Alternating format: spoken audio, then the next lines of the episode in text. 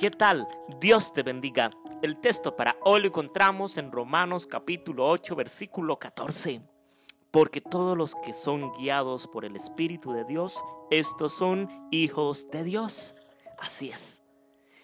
Todos aquellos que estamos siendo guiados por el Espíritu de Dios, no por el Espíritu de este mundo, por el Espíritu del enemigo de Satanás porque el enemigo tiene también sus instrumentos.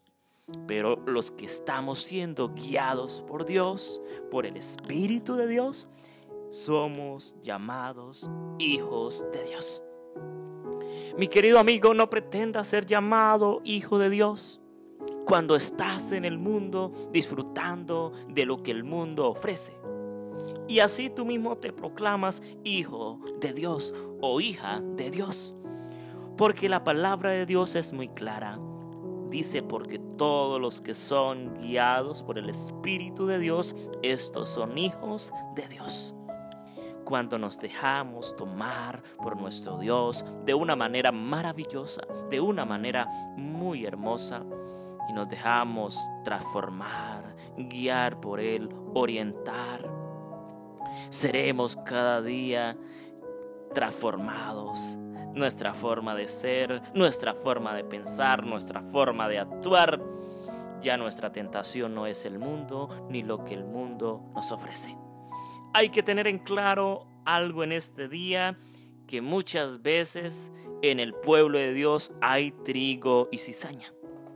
Está el trigo, ¿verdad? Que somos verdaderamente los hijos de Dios. Y está la cizaña, los que no son hijos de Dios, sino sino hijos de oscuridad, hijos de maldad.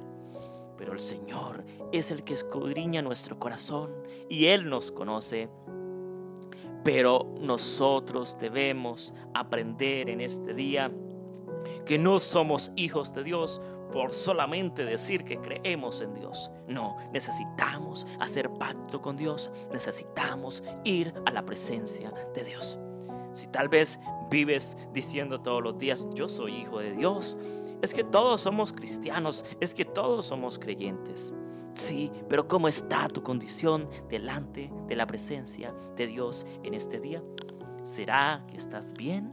¿Serás que estás totalmente cambiado y transformado por Dios? ¿O será que Dios te ha tocado tu corazón, te ha llamado con su dulce amor, su dulce voz, pero tú has cerrado la puerta de tu corazón al llamado de Dios y aún así quiere ser llamado hijo de Dios?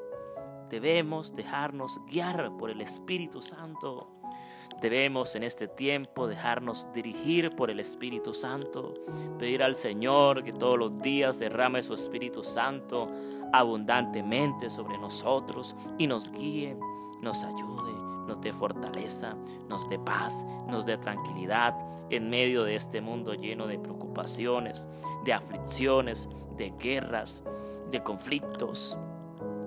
El enemigo tiene también su ejército para tratar de aniquilarnos a nosotros los hijos de Dios.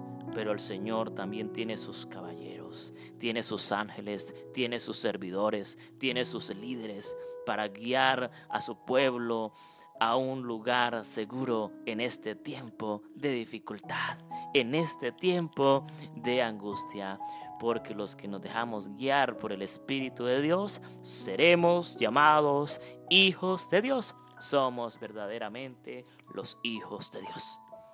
Y tal vez tienes un defecto de carácter y quieres cambiar, pero el Señor te ha tocado tu corazón y no quieres cambiar, no quieres abrirle la puerta a Dios para el cambio que Él trae para tu vida hoy. Y aún así, dices que eres hijo, hijo de Dios y vas a la iglesia.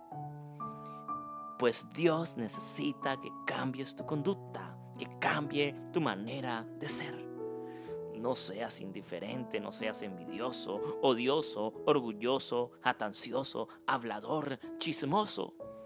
No seamos correctos, aunque nos pese un gran dolor en nuestro ser, el seguir a Cristo y negarnos al yo, debemos hacerlo porque eso es lo importante y lo que nos va a ayudar para nuestra salvación es dejar lo que nos ata al mundo y al viejo hombre y seguir a Cristo de todo corazón.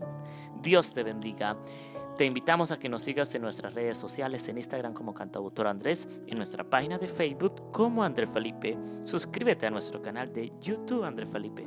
Te invitamos a hacer tu donación, tu aporte en nuestro sitio web cantautorandrefelipeministry.org. Te invitamos a escuchar esta reflexión y muchas más en radiointelectualadventista.org, en Radio Ministerio Sebendai, somos su voz, en Radio La Voz del Cuarto Ángel, 89.7 y 92.7 y 92.1 FM alumbrando al mundo con la gloria de Dios. Dios te bendiga. Un abrazo.